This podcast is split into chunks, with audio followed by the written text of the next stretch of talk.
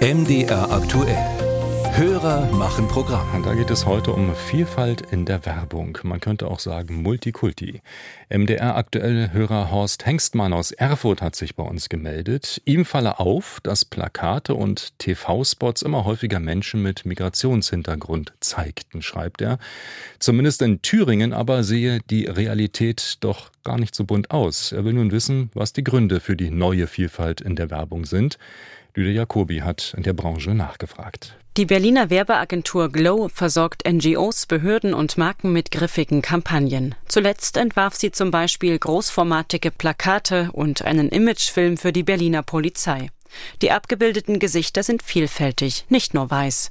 Parallel entwickelte Glow auch eine Kampagne für die Thüringer Polizei. Die sehe anders aus, erklärt Johannes Krempel, der Geschäftsführer der Werbeagentur. Hier haben wir tatsächlich einen relativ geringen Anteil an äh, Menschen mit Migrationshintergrund und haben einen hohen Anteil an sehr, äh, sagen wir mal, biodeutsch aussehenden mit drin. Das liegt aber auch daran, dass wir mit echten äh, Polizistinnen und Polizisten arbeiten. Und äh, es gibt einfach im Moment noch nicht äh, so viele Menschen mit Migrationshintergrund in der Thüringer Polizei. Grundsätzlich sei seiner Agentur die Darstellung gesellschaftlicher Vielfalt sehr wichtig, sagt Krempel. Zum einen, weil auch der Anteil der Menschen mit Migrationshintergrund in Deutschland wachse. Er liegt aktuell bei mehr als einem Viertel. Zum anderen müssten sich seine Kunden neue Zielgruppen erschließen. Stichwort Fachkräftemangel. Hier habe ich zum Beispiel gerade mit der Diakonie gesprochen. Ähm, hier geht es um Pflege, und ähm, hier werden auf jeden Fall ganz viele Menschen gesucht und äh, tatsächlich ist man hier auch sehr offen für Menschen mit Migrationshintergrund. Und äh, um das zu signalisieren, äh, bilden wir dann natürlich auch Menschen mit Migrationshintergrund in Anzeigen und in unserer Kommunikation ab.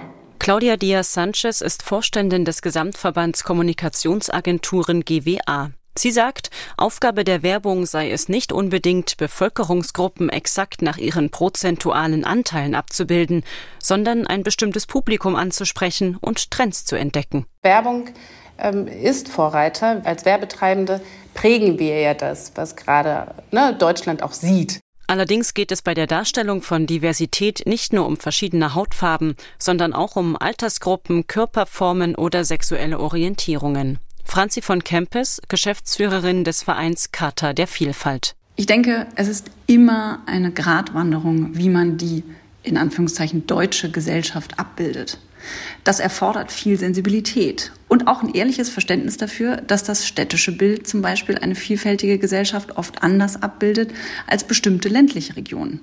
Man muss aber auch bedenken, jahrzehntelang wurden bestimmte Bevölkerungsgruppen und Minderheiten komplett von der Werbung ignoriert. Endlich einen anderen Weg einzuschlagen, sei einem Großteil des Publikums ein Bedürfnis, so von Kempes. Eine YouGov-Kurzstudie hat kürzlich gezeigt, dass mehr als die Hälfte der Deutschen mehr Diversität in der Werbung wollen.